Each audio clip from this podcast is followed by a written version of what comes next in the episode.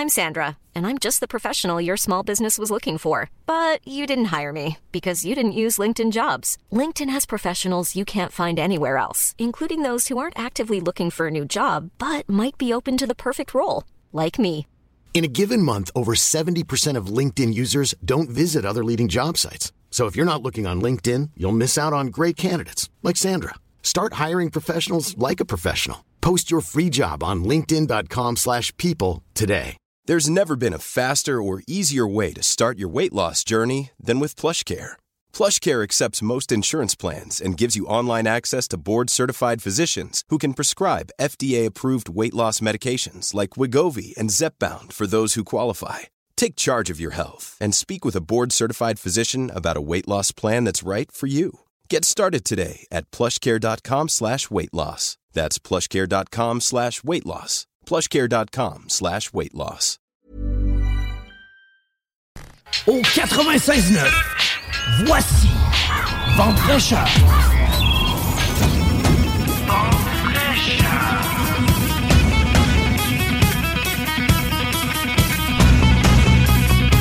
Allô, allô, la belle gang! Comment allez-vous en ce dimanche 28 janvier 2024?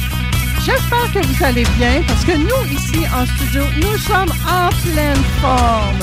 Je vous dis, on a de l'énergie. Vous avez vu, hein, d'ailleurs, d'après moi, on a pogné un bout d'énergie de la gang d'avant. Ça a l'air qu'on est supposé d'amener un vent de fraîcheur en studio pour calmer tout ça. On devrait y arriver. D'habitude, on est bon. D'habitude, on est même excellent. Bienvenue à l'émission aujourd'hui. Je suis contente de vous retrouver. On va parler avec Eric et Brigitte aujourd'hui de Bottes et Vélo. On va parler de leur expérience pèlerine pour sortir de l'hiver. Ils ont fait quelque chose de pas mal capoté, j'ose dire, pour utiliser des termes un peu plus olés. On va également, je sais pas, je pense que Frédéric est tombé sa tête lui aussi. Il veut qu'on fasse plaisir à notre préparateur d'impôts. Tout cas, je sais bien que le mois de l'amour s'en vient, là, mais il me semble qu'il y a des limites. En tout cas, j'ai hâte de voir ce que tu as à nous dire là-dessus, Frédéric.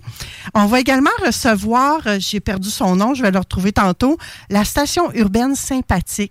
C'est dans le cadre euh, des découvertes euh, lévisiennes, des organismes lévisiens commandités par Desjardins. Donc, je vais recevoir cette station urbaine sympathique-là. Ça a l'air qu'elle n'est pas encore assez connue. Mais en tout cas, on, on verra ça tantôt.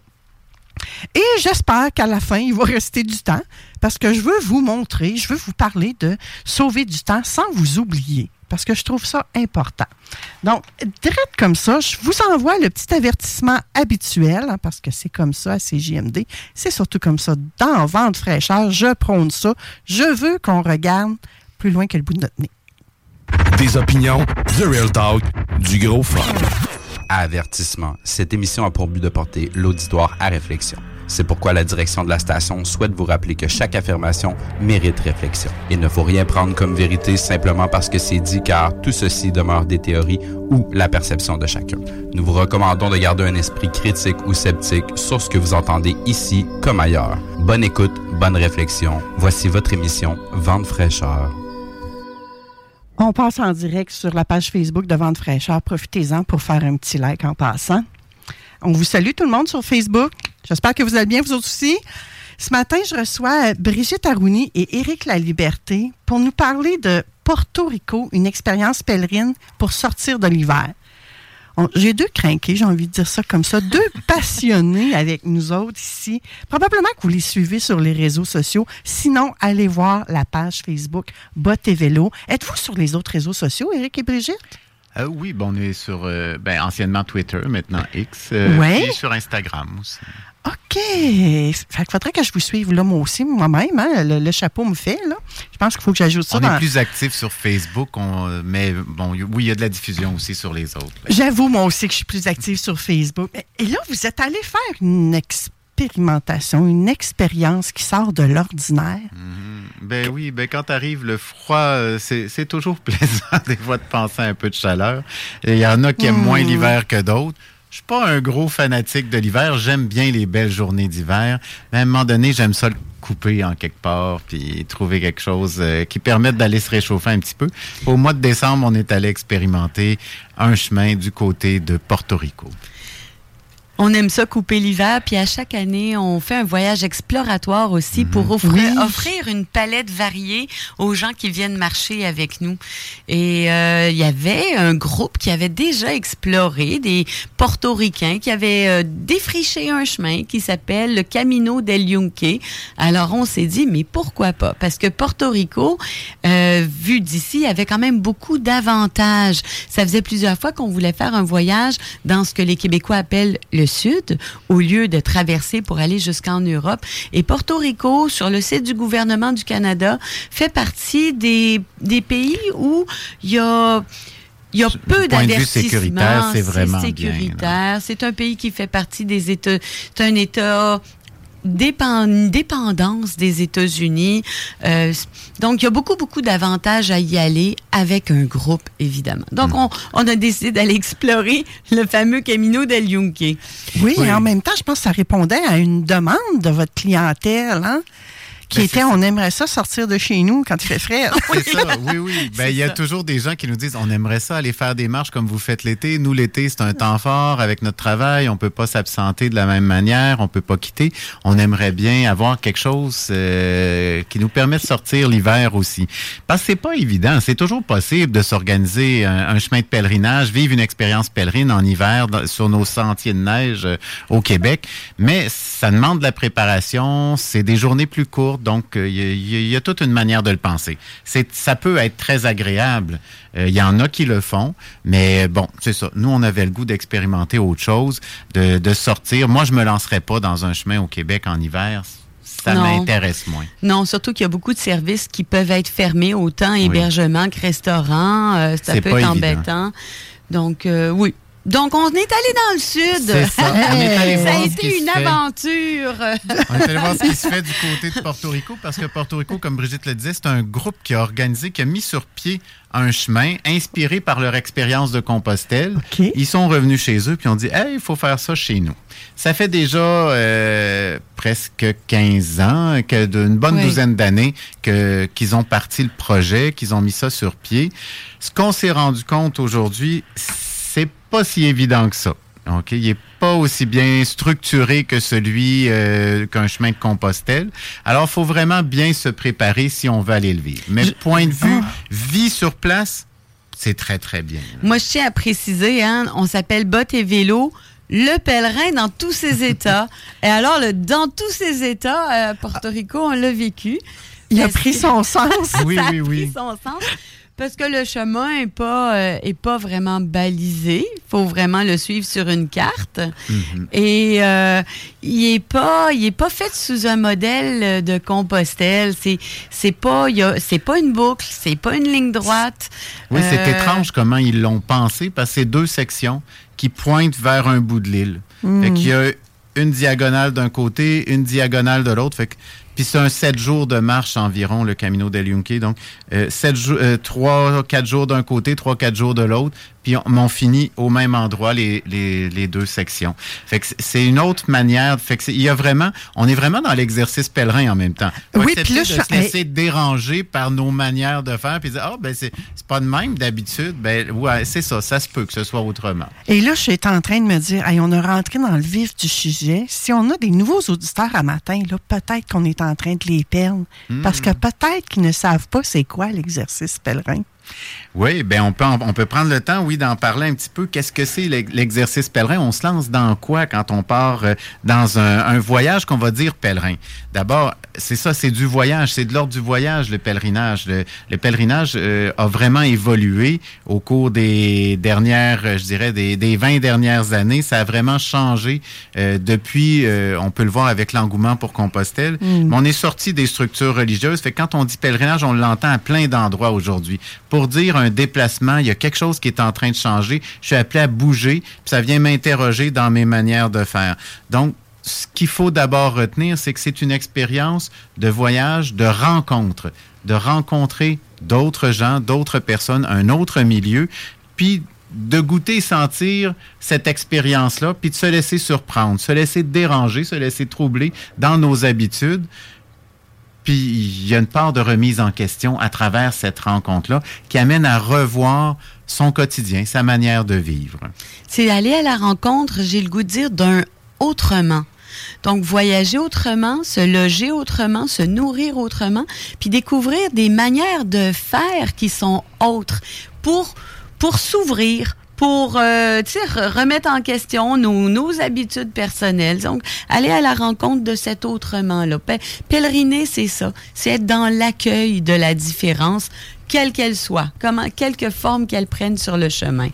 Est-ce qu'on peut dire que c'est sortir de notre zone de confort, de nos pantoufles? Ça nous sort de notre zone de connu, mhm. souvent, parce que l'inconnu peut pareil, être confortable, hein, parce que le, oh! on s'entend-tu que voyager dans le sud, sur une plage remplie de cocotiers, c'est pas du connu, mais c'est confortable. oui, on va se le dire. Hein? Oui, tout à fait. J'aime ce point de vue intéressant. dans ce sens-là, Porto Rico a été euh, vraiment une expérience où, oui, il y a eu, on n'est pas nécessairement sorti de notre zone de confort, mais il y a eu du différent, beaucoup de différents. Ah oui, beaucoup. Euh, ne serait-ce que sur la nourriture, on a découvert beaucoup les plats euh, portoricains, différents types de plats portoricains, euh, mais aussi euh, sur la manière. Moi, c'est beaucoup la manière de vivre le chemin. Ah, oui. On était vraiment dans autre chose. des fois, on se retrouvait sur des routes là. C'était comme marcher sur Kennedy ici, là. Pendant, oui, la manière, kilomètres, Le chemin qu'ils avaient fait nous faisait passer sur des, des rues très, très, très, très passantes, passantes à haute vitesse. Mais il reste que les portoricains sont ultra courtois, mm. ultra, ultra. Ça n'a aucun bon sens comment que je me suis jamais sentie en danger. Jamais. Ils sont extrêmement... Euh, prévenants. Oui. Puis même qu'il y avait des gens qui s'arrêtaient régulièrement en nous voyant marcher, puis nous demandaient est-ce que vous voulez un lift? Parce, que... Parce que personne marche là-bas. Oui, il y a très peu de gens qui marchent. Très peu de gens à vélo aussi. Oui. Alors, euh, Pourtant, ça se développe, le vélo. En Porto Rico, ils ont de plus en plus de pistes cyclables et ça se développe de plus en plus. Mais euh, on parle aussi, c'est le Camino del Yunque. Le Camino del Yunque, c'est qui fait le tour de la, la rainforest, la forêt tropicale euh, de del Yunque. Et, et le sentier va, le chemin, parce que ça n'a jamais été vraiment un sentier, le chemin va dans la montagne. bon, attends un peu là. La différence entre un sentier et un chemin, Eric, c'est quoi là, pour ceux qui ne connaissent pas? ouais, ben, t'es es sur une route d'asphalte où les autos passent. Le sentier, habituellement, il n'y a pas d'auto. Il est dans la forêt, il n'y a pas d'auto, il est plus petit aussi? OK. Oui. Ben, ce ne sera pas le petit sentier qu'on va connaître dans nos parcs nationaux. Souvent, ici, ça peut être un, sentier. Je dis des fois un sentier, ça peut être comme ça peut être une route euh, comme euh, on a d'un champ ici, un chemin de terre, là, tout simplement. Mais quand je, la différence que je fais, moi, c'est qu'il n'y aura, pas de voiture qui va passer par là. Fait que là, on se retrouvait toujours sur des chemins. C'est toujours des euh, chemins où les autos peuvent aussi passer. Oh. Partout où on était.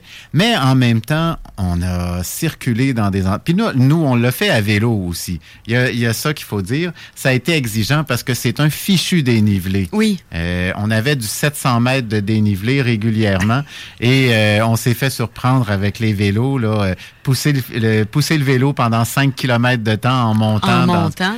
Puis les premiers jours avec la température, il faut se donner un temps pour s'acclimater si on s'en va vers le sud-sud comme ça. Du 27-28, quand on part du 10 ou du 7-8 degrés. Ici, on était au début décembre quand on est allé. Euh, c'est un choc vraiment euh, thermique. Là. Fait que ça, moi, au début, je me disais, mais voyons donc, comment ça que j'ai chaud de même, que on arrivait quand même, ça faisait pas si longtemps que ça qu'on était en Espagne. Mm. On était dans la chaleur, puis voyons, le choc peut pas être aussi grand que ça.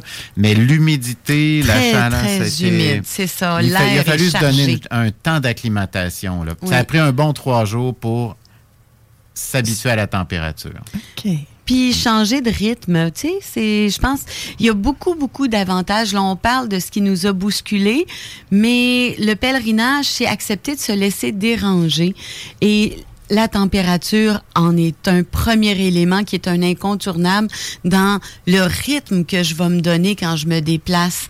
Ça va m'obliger à marcher moins vite, à faire plus de pauses, à, à boire de l'eau, tu sais, ça me, ça me transforme. On comprend un peu mieux pourquoi eux, ils vivent à un rythme plus lent également. Oui, ça va être important d'être attentif à comment je le vis, puis d'adapter, pas rester fixé sur l'objectif. L'objectif.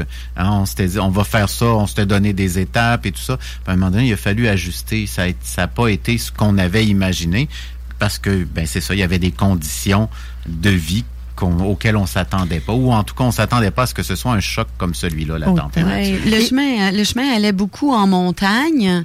Et c'est beau d'aller dans la montagne, c'est dépaysant, mais je ferais pas 4-5 euh, jours là parce qu'il y a pas tous les services qu'on souhaite non plus. Il n'y a pas de point d'eau régulièrement.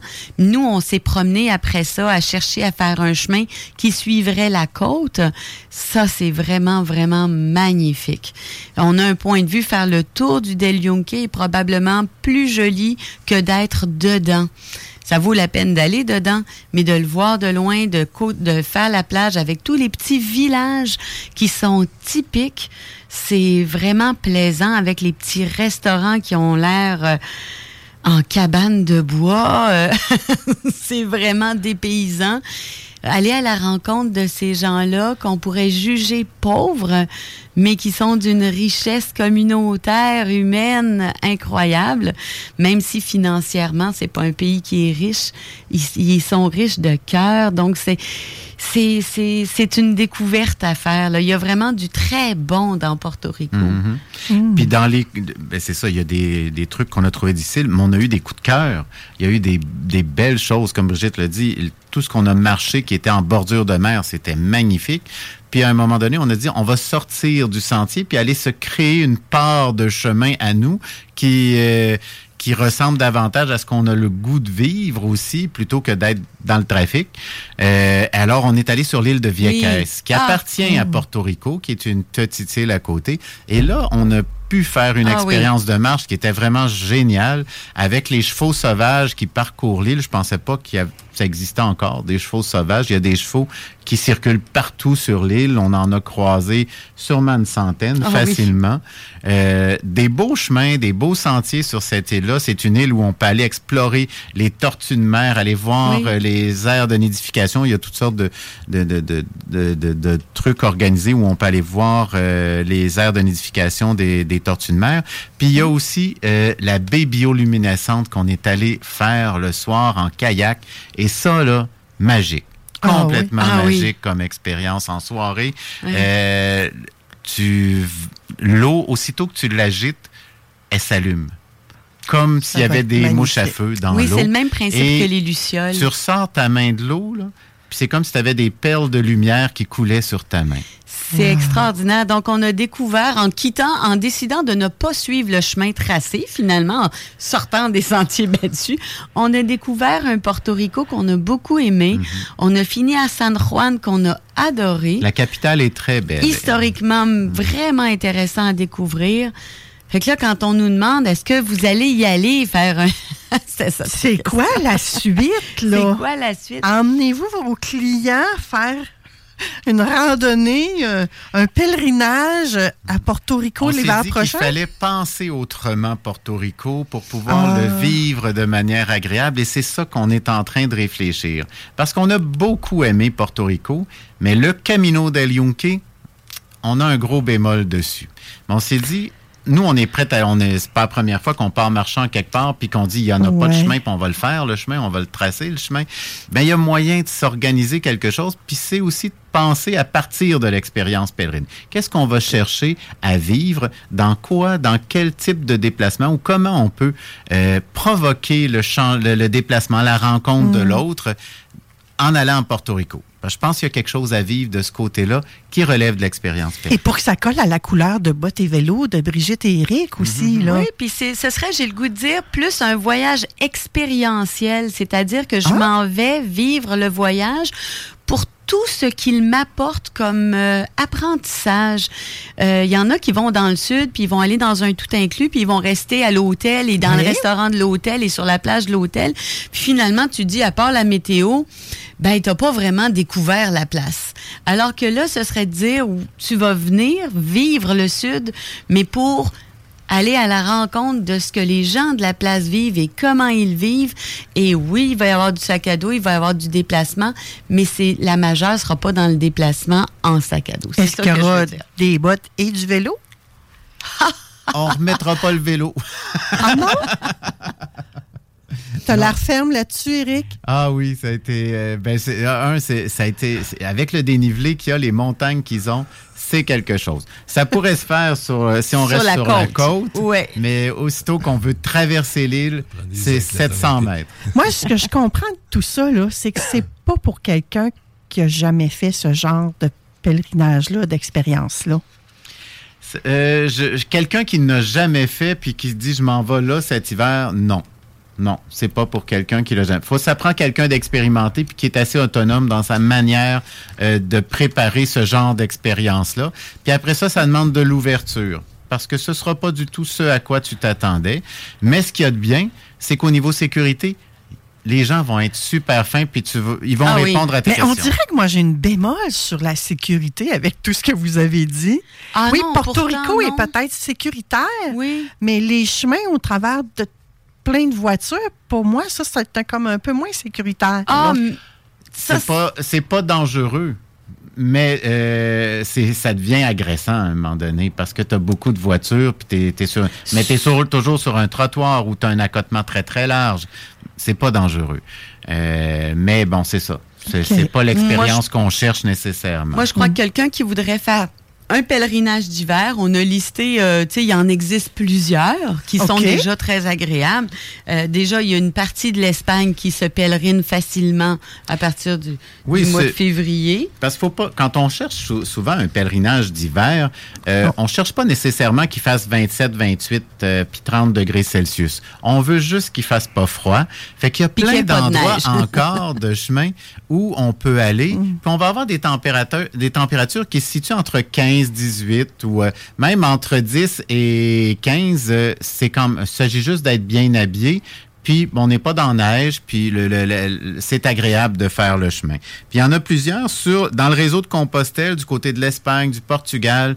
euh, on peut faire de Lisbonne à Porto sans problème. Température est entre 15 et 20 degrés Celsius euh, déjà là, à partir de février. Dès là, le mois prochain, là. C'est ça. C'est déjà, Ben, on est déjà là. Nous, on s'en va faire l'île de Malte avec Mhm. un groupe euh, et il est possible aussi de pèleriner la Sicile où tout est déjà organisé. Il est possible de pèleriner en Sardaigne également. Il y a un chemin qui est balisé. Donc, C'est des belles températures de ce côté-là aussi, mais c'est pas Oui. du 27-28, encore une fois. C'est des températures entre 17 Printanières. et 20 degrés Celsius Oui. à ce temps ici de l'année. D'ailleurs, dans les belles températures pour se déplacer. Beaucoup de Québécois vont aimer marcher tous ces secteurs-là. OK. Puis là, on, on est-tu obligé de, de prendre l'avion pour aller pèleriner? Pas de neige? Je pense que oui, on est au Québec. On n'a pas vraiment le choix. on n'a comme pas, de le choix, neige, là. ça. À moins, à moins, c'est sûr, on peut faire, on peut faire long de route, euh, mais descendre du côté de la Virginie ou dans ces secteurs. On pourrait y aller en auto, peut-être. Oui. C'est un 15 heures Si de on a- route, si on a beaucoup de euh, temps. ça. Oui, ils ont le Greenway, hein? C'est le Oui. Greenway qui Le s'appelle, qui descend la côte est américaine, qui n'est pas le, le, L'Appalachian Trail. là. Ils ont vraiment fait un autre chemin. Qui descend, littoral. qui suit le littoral et qui s'appelle le Greenway, qui descend, je crois, jusqu'en Floride. Oui, ça commence Oui. dans le Maine et ça finit en Floride. C'est Oui. autour de, je crois, c'est un 4 ou 5 000 kilomètres en tout au total, là, mais qui zigzague le long de la côte. Il n'est pas tout à fait terminé, mais ce n'est que de la piste cyclable et, de, et Du- piétonnière. Oui. Et il est balisé, OK. le Greenway, c'est Puis ça. on en a fait des parties en Virginie et c'est agréable. C'est un, Oui. c'est un beau chemin aussi. Oui. Mais c'est pour ça aussi, à partir de la Virginie, à ce temps-ci de l'année, on n'a pas très chaud. C'est autour de 8-10 degrés Celsius. Mais bon, rapidement, au mois de mars, euh, ça va s'améliorer. Puis s'il n'y a pas de neige, c'est déjà ça de gagner. Oui. Fait que là, il y a comme des alternatives en attendant que Porto Rico ait été repensé. Oui. Et là, vous avez prévu repenser ça pour quand, là? L'année prochaine, Oui, ça s'enligne pas mal pour il l'année va y avoir prochaine. une réunion pour discuter de tout ça, ça. prochainement. Une réunion d'équipe, oui, Oui. d'accord. C'est à réfléchir. Là, on laissait le temps passer un petit peu de revenir de tout ça. Puis il y avait beaucoup de choses qui se préparaient là aussi avec Malte qui arrive euh, dans deux, trois semaines. Euh, on part pour Malte. Mais euh, c'est ça. Après, on va commencer à préparer. là, tout de suite en revenant de Malte, on commence à préparer euh, l'année 2025. Fait que ça va être euh, à l'heure du jour de nos prochaines réunions. Ils sont déjà en 2025. On vient de commencer 2024. Eric et Brigitte, qu'est-ce que c'est ça?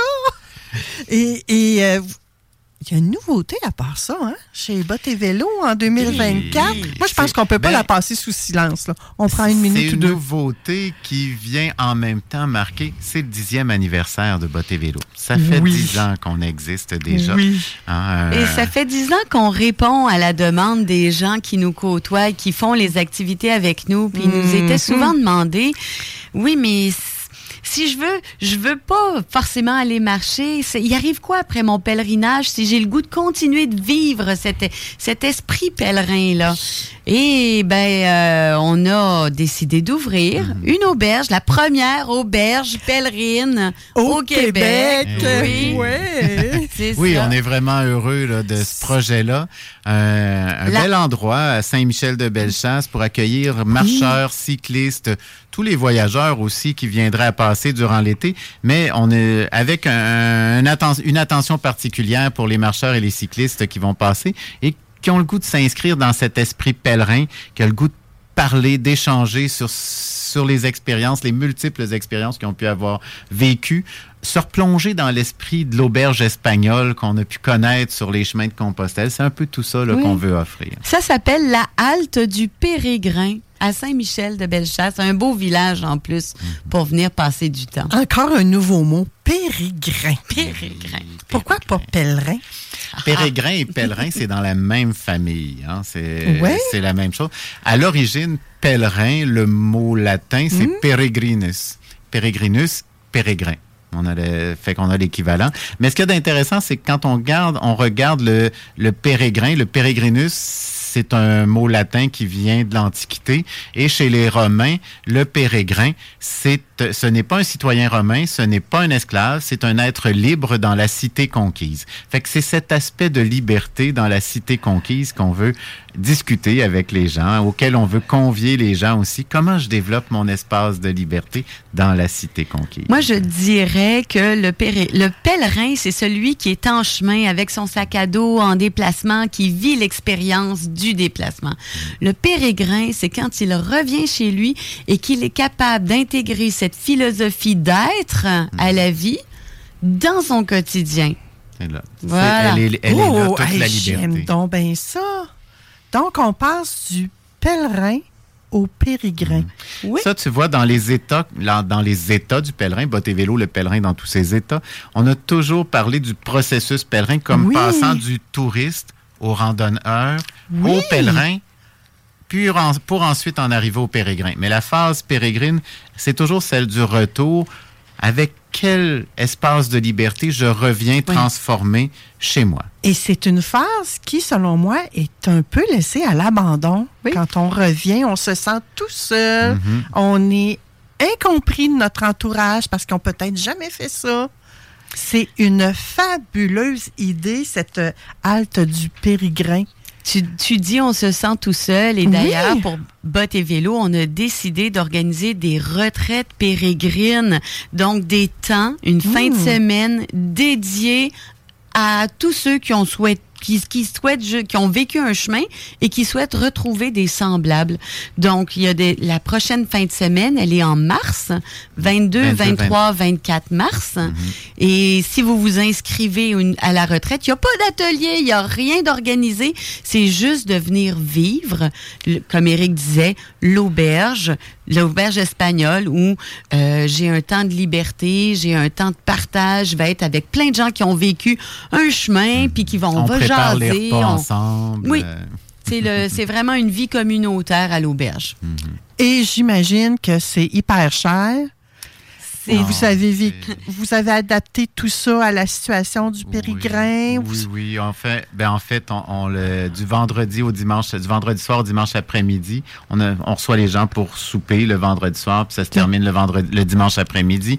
C'est 200 dollars. Euh... 200 dollars, ça inclut deux nuitées, deux déjeuners, deux dîners, deux soupers. Mm-hmm. 2, 200 dollars. OK. Ben là, il y a monsieur le financier au bout de la table. Je ne sais pas s'il va être d'accord avec moi. Ton micro est ouvert d'ailleurs, Frédéric. Euh, d'après moi, ils ne savent pas compter, hein? OK, c'est ça que je pensais. J'avoue que je savoure, c'est la troisième ou quatrième fois que je suis assis à côté d'eux quand ils viennent ou, quand je viens, réciproquement, et je savoure leur euh, philosophie, leur état d'âme, la, façon qu'ils expriment euh, leur passion. Oui, c'est. Euh, T'es pas le seul à me dire ça, hein, tu sais. Les, euh, les gens adorent euh, cette euh, zénitude-là qui sort de là, cette démarche spirituelle, hein, on va Oui. le dire, qui ressort de là, qui n'est pas associée à aucune religion. C'est vraiment pour monsieur, madame, tout le monde. Oui. C'est ce qui est intéressant avec Brigitte et Eric. Et là, ça fait parti. quelques années que je les connais. J'ai même jamais été à leur euh, propriété là, où ils ont fait la halte du Périgrin. Mais là, vous pouvez pas vous pointer là n'importe quand.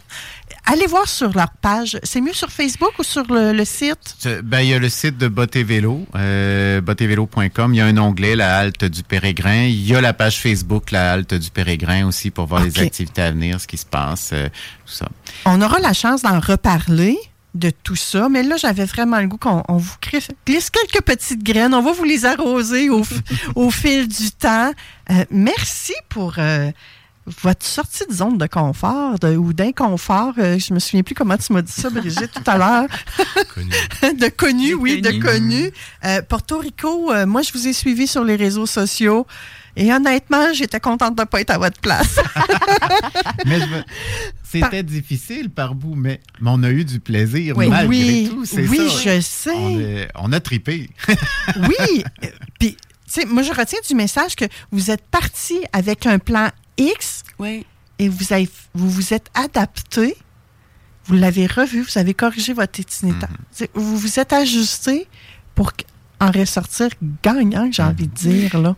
Puis aussi, il faut accepter comment. C'est sûr qu'on va, comme Brigitte le dit, on va toujours explorer. On veut toujours avoir de nouveaux chemins à proposer, puis on va aller les explorer, on va aller voir. Puis ben, ça se peut qu'il y en ait des chemins qui marchent pas aussi.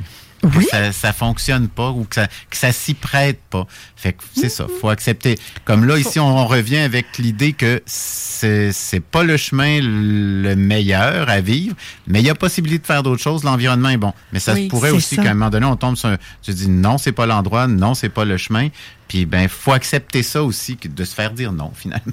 Moi, je trouve qu'on est choyé ici, au Québec, dans Chaudière-Appalaches, on va se le dire. Hein? C'est de vous avoir, d'avoir des défricheurs de terrain comme ça.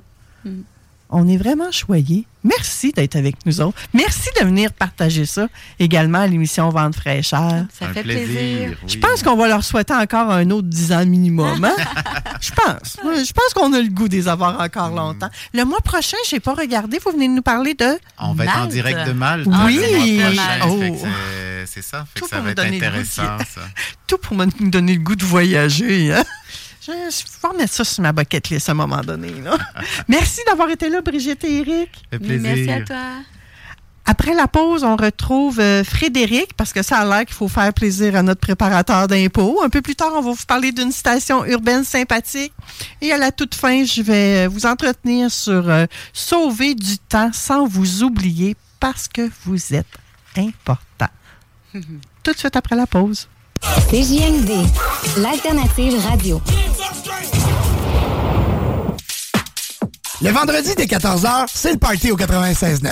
Des chroniques, des entrevues, mais surtout du gros fun. On est loin de se prendre au sérieux. En tout cas, si tu veux apprendre de quoi, c'est vraiment pas le bon show. Mais si tu veux avoir du fun et commencer le week-end en beauté, sois avec nous tous les vendredis de 14h à 20h, l'émission Le Party au 96.9. Et les samedis, ça débute à 18h et c'est 100% musical que le meilleur dance, house, techno, vraiment la musique pour faire le party. Maintenant, va télécharger l'application pour nous écouter de partout au Québec. Le bingo! CJMD. Si vous avez des informations sensibles à transmettre à notre équipe, info à commercial 969fm.ca. Nous sommes encore en direct sur Facebook. On- nous sommes avec euh, Frédéric Huillon, le financier. Bonjour, comment ça va?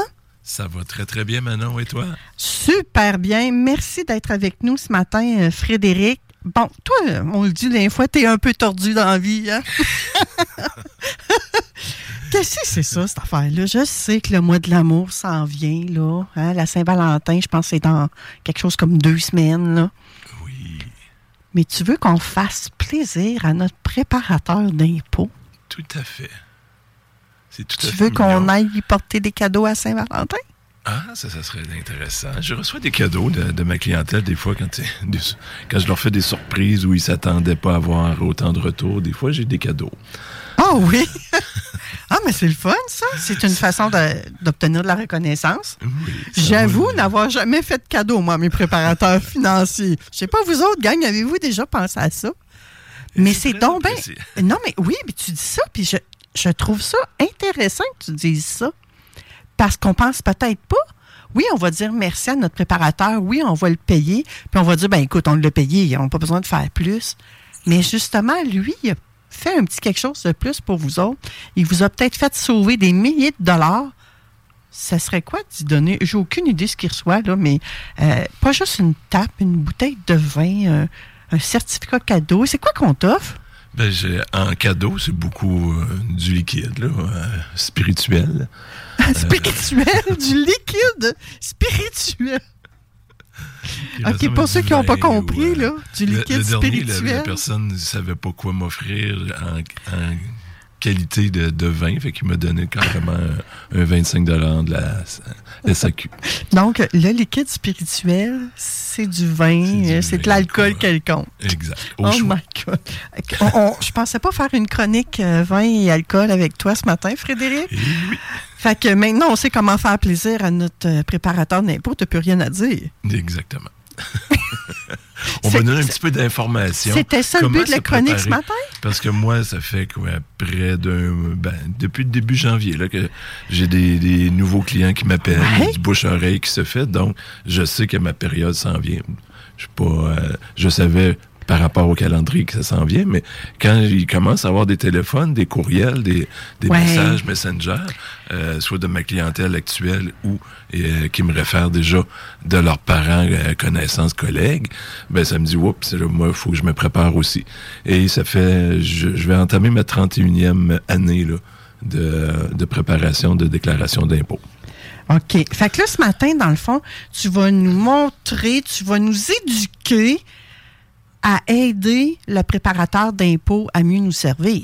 Exactement, oui. Et génial. j'ai comme séparé ça un petit peu en deux. Le, le côté du camp, c'est une grosse question que j'ai.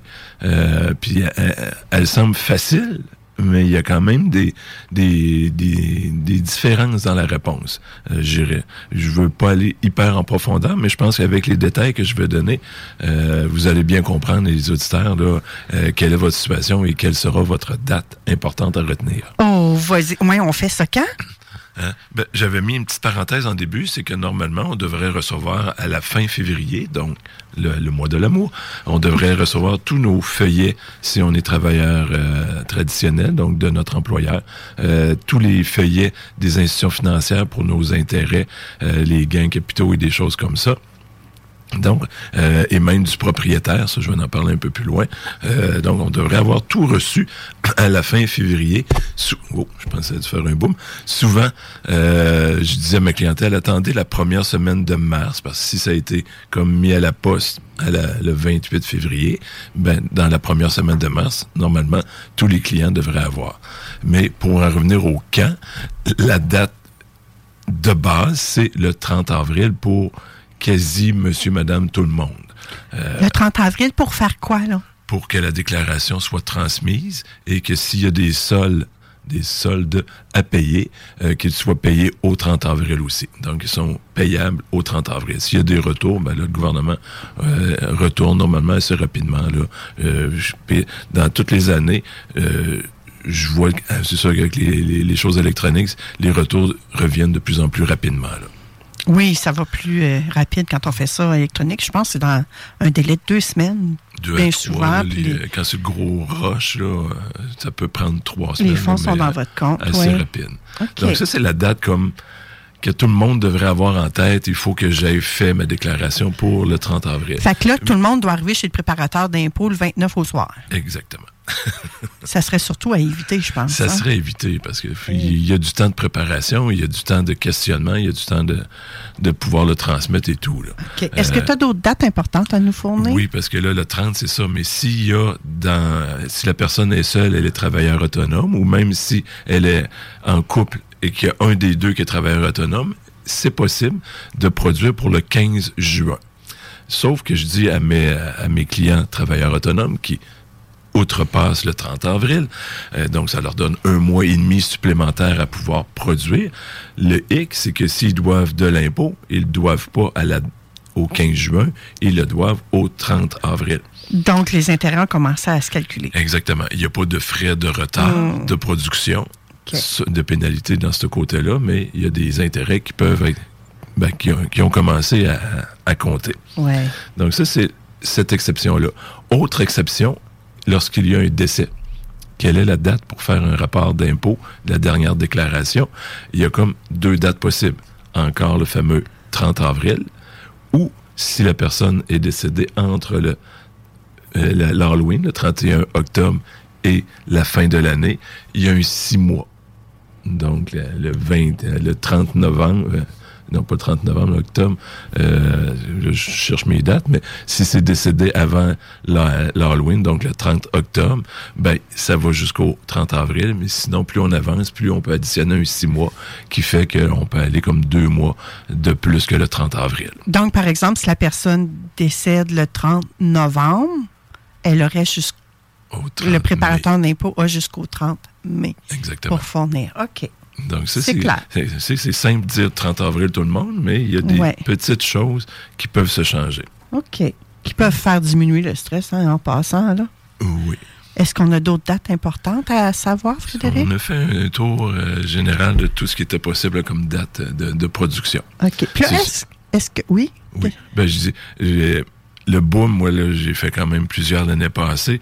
Le boom se fait tout avant le 30 avril. J'ai mes travailleurs autonomes qui savent qu'ils n'en payent pas. Donc, et là, c'est ça, il y a deux vagues. là. Il y a la vague de ceux qui savent qu'ils retirent à chaque année, qui arrive euh, dès le début, euh, mars, fin février, début mars, puis euh, leur papier, tout est prêt.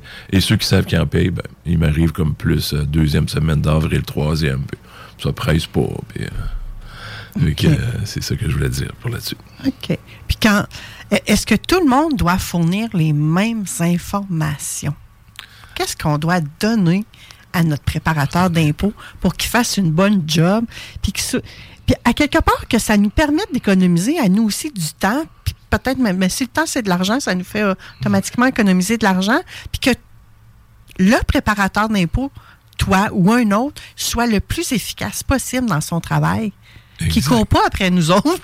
Tu touches à un point vraiment important parce que ça m'arrive, là, bon, je suis pas loin de 500 l'année passée, rapport d'impôt, et euh, arriver avec des dossiers qui manquent de l'information, lorsqu'il manque juste, moi, à la fin, que j'ai tous les documents qui me restent à vérifier, Ouais. l'adresse a-tu changé, des petites choses de même, est-ce qu'il y a un nouvel enfant dans le décor, Euh, dans l'année, ça donne des crédits supplémentaires, bien ça, ça, ça va bien, mais quand il manque un document, ben là, il faut mettre le dossier de côté.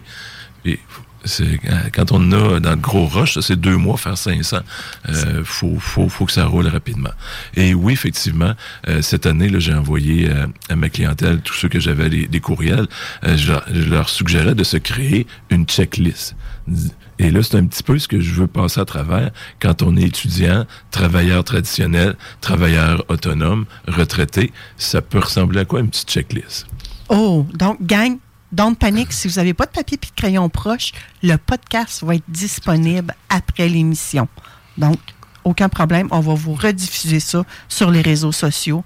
Euh, suivez la page Facebook Vente fraîcheur ou le financier également. Je suis persuadée qu'il va, va re- repartager cette belle euh, information-là sur ses réseaux sociaux. J'avoue que j'ai eu l'idée de leur euh, renvoyer à ma clientèle d'impôt d'aller écouter justement le podcast en disant quand j'ai parlé de, de checklist dans le courriel, j'ai pas envoyé tout ce que je vais donner comme détail aujourd'hui. OK. Donc, la checklist. Vas-y, Fred, je suis attentive. Je pense que je vais même prendre des notes parce que j'ai papier crayon en ma possession. Si on est étudiant post-secondaire, donc le fameux relevé 8 et le T2202, euh, des fois il y a un A euh, au bout de ça, euh, c'est un document important pour le préparateur d'impôt ou la personne qui veut faire elle-même ses propres rapports d'impôt.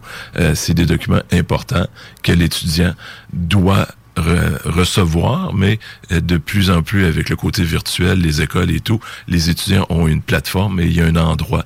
Euh, et je suis pas mal certain, j'ai déjà entendu, mais je l'entends pas chaque année, que l'école envoie un courriel, puis ça fait comme toc-toc. On t'a envoyé un lien ou on t'a envoyé euh, dans ton portail à tel endroit. Tu peux aller chercher tes documents fiscaux pour faire ta déclaration d'impôt. Donc ça, ça vient aider à diminuer euh, les, les impôts à payer là, avec les frais de scolarité. Donc ça, c'est la section qui est importante là, à connaître par rapport à un étudiant. C'est sûr que je rentre tout de suite l'étudiant s'il a travaillé comme un travailleur traditionnel, ben, le fameux T4 que l'employeur doit envoyer à la fin février pour que ses employés là, puissent faire leur déclaration d'impôt T4 pour fédéral et relever 1 pour le côté provincial.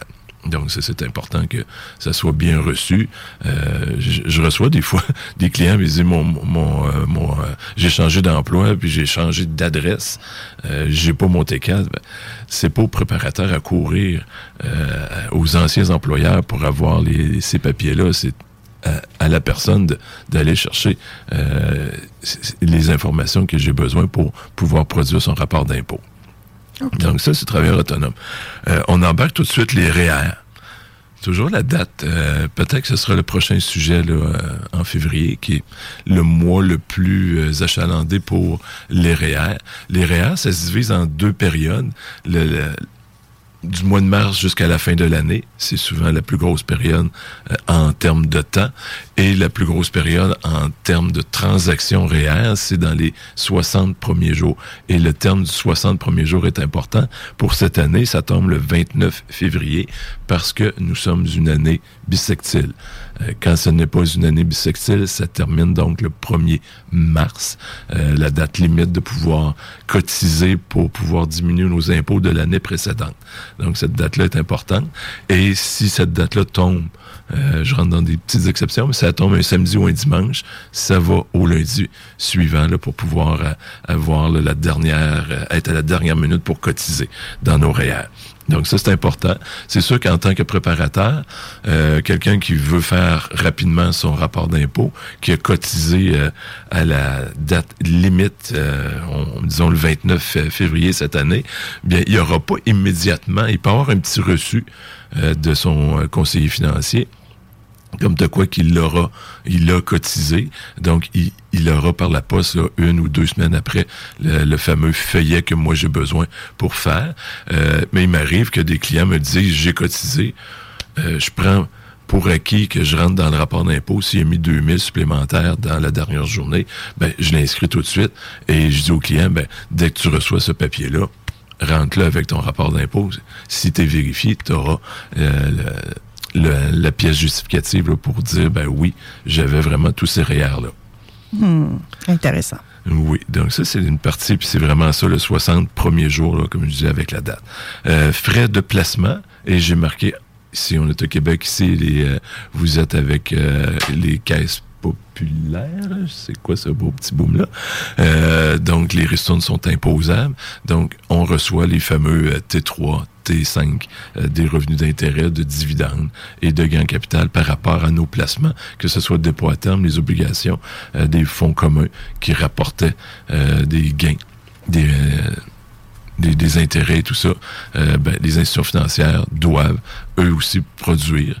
Euh, je dirais qu'à temps partiel, je travaille à bureau de poste et on, les voit passer, les institutions financières, avec les, les, documents, autant les gouvernements qui envoient des, des papiers pour dire l'impôt s'en vient que les institutions financières.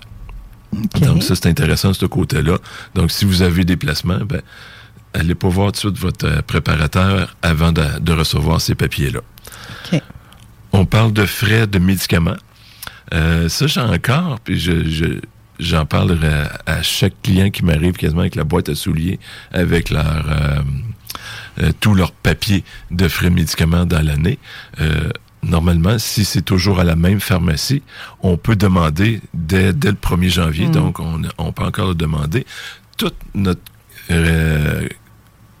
je consommation de médicaments qu'on a fait dans l'année 2023. Donc, il nous sort la date avec la, les montants, avec le total en bas. Moi, c'est ce que j'ai besoin dans le rapport d'impôt de mettre qu'est-ce que la, personne a réellement payé. Donc, il y a ce premier document-là. Si vous avez euh, une assurance médicaments avec l'employeur, donc ça peut être euh, avec des institutions euh, financières et tout ça, vous allez recevoir un état de compte. Et là-dessus on voit là qu'est-ce que vous avez réclamé, qu'est-ce qui a été payé et qu'est-ce qui n'a pas été payé par l'assureur. Donc qu'est-ce qui n'a pas sorti, ben, qu'est-ce qui a réellement sorti de votre poche, c'est ce montant-là que moi je peux réadditionner dans euh, vos frais médicaux. Donc, c'est vraiment, là, si ça a coûté 1000 dollars pour l'année et que l'assureur en a payé 800, donc moi, le 200 devient des frais médicaux. Et souvent, les gens disent, oh, j'ai pas eu beaucoup de médicaments, euh, ça vaut pas la peine, faut dépasser là, un 3 de, de, notre revenu pour que ça devienne euh, des crédits. Euh, des fois, je dis, hmm, faut faire attention parce que si tu as une assurance médicaments avec ton employeur, la prime que tu as payé pour cette assurance médicaments-là, ou même que l'employeur a payé en partie, ça devient des frais de médicaments. Donc, des fois, les gens, oh, là, on le dépense, même si il n'y a pas eu énormément de frais de médicaments, mais la prime est tellement de plus en plus élevée qui fait qu'on peut pouvoir avoir ces premiers crédits-là là, par rapport aux médicaments. OK. J'ai marqué aussi euh, stationnement. Des fois, les gens y pensent pas. Euh, on va à l'hôpital, un billet de stationnement à l'hôpital. Euh, si on est à plus de 40 km d'un un hôpital ou quelque chose qu'on on doit se déplacer par rapport à. There's never been a faster or easier way to start your weight loss journey than with PlushCare. PlushCare accepts most insurance plans and gives you online access to board-certified physicians who can prescribe FDA-approved weight loss medications like Wigovi and Zepbound for those who qualify. Take charge of your health and speak with a board-certified physician about a weight loss plan that's right for you. Get started today at plushcare.com slash weight loss. That's plushcare.com slash weight loss. plushcare.com slash weight loss. I'm Sandra, and I'm just the professional your small business was looking for. But you didn't hire me because you didn't use LinkedIn jobs. LinkedIn has professionals you can't find anywhere else, including those who aren't actively looking for a new job, but might be open to the perfect role, like me. In a given month, over 70% of LinkedIn users don't visit other leading job sites. So if you're not looking on LinkedIn, you'll miss out on great candidates like Sandra. Start hiring professionals like a professional. Post your free job on linkedin.com/people today. Médecine, bien on peut réclamer du kilométrage. Donc ça c'est des frais supplémentaires. Là.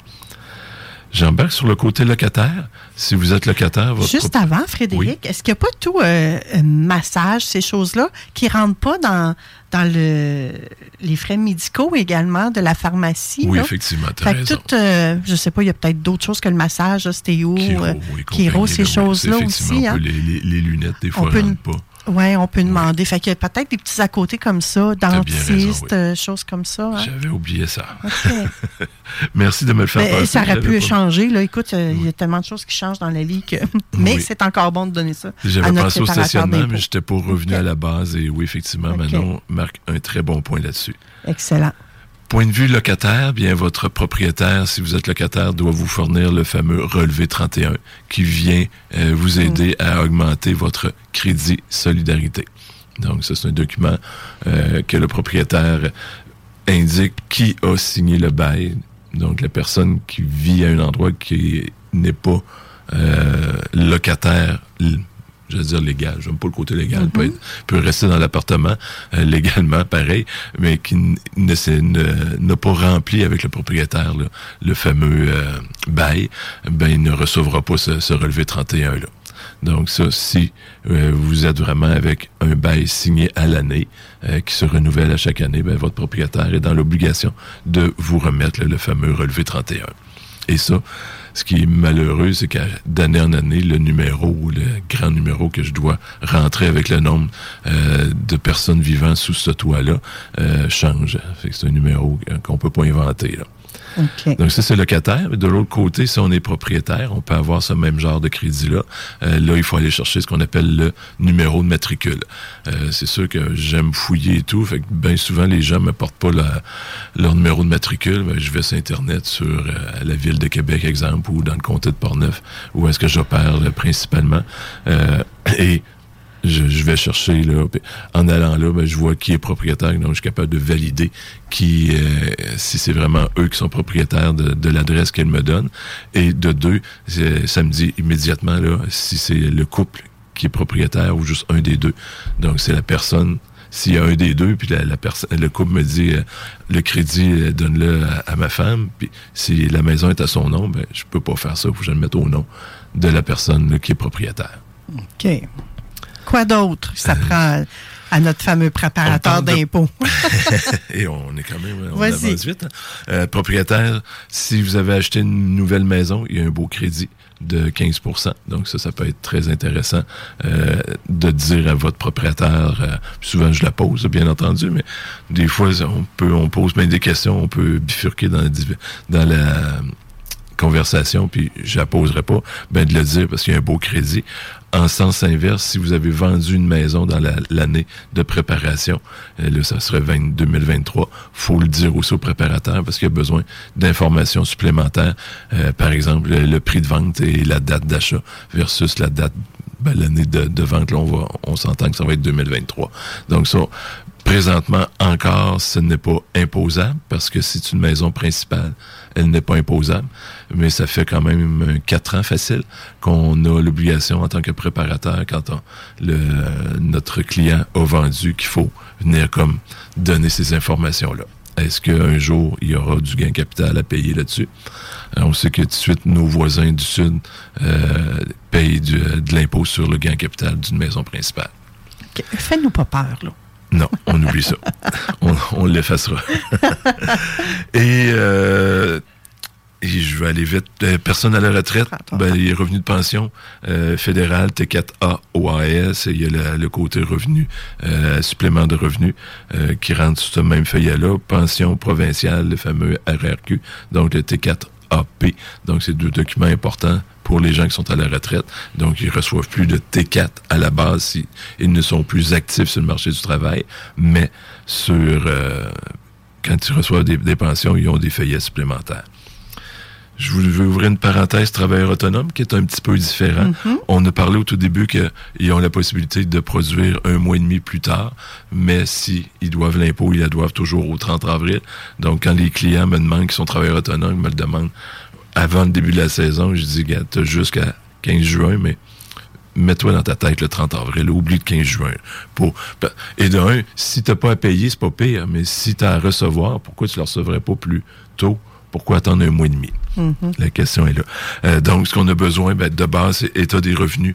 Donc, le- les revenus et les dépenses. Euh, des fois, ça m'arrive de moins en moins.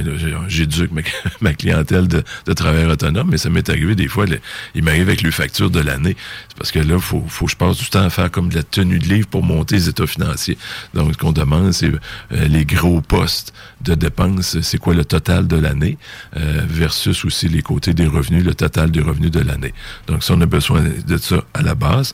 Euh, des grosses, grosses factures, des gros achats, euh, que ce soit un automobile, euh, du gros équipement d'informatique et tout ça. Donc, ça, il y a de l'amortissement à faire. Donc, il y a des calculs différents dans le rapport d'impôt. On rentre dans des annexes totalement différentes que le, le particulier à la base. Et aussi très important, deux euh, champs, puis je termine avec ça maintenant pour pas trop euh, défoncer le, le, le temps. Euh, deux, deux domaines très importants à, à parler quand on est travailleur autonome. Le côté de pourcentage à faire en déplacement de voiture et le côté pourcentage à faire si on est à la maison même. Donc, Un bureau à domicile. Exactement, oui. Donc, pourcentage. Puis là, il y a deux façons différentes. Euh, je ne veux pas rentrer dans tous ces petits détails-là, mais c'est des choses importantes de toujours qu'on t'a donné. Moi, je préfère qu'on me donne 100 de toutes les factures de l'année euh, en électricité.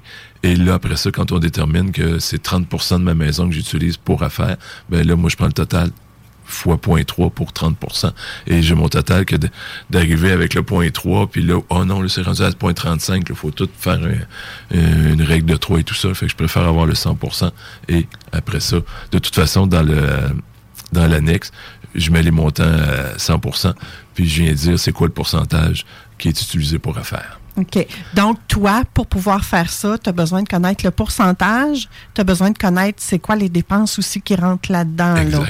Que ce soit le téléphonie Pour cellulaire, électricité, euh, euh, les télécommunications, effectivement.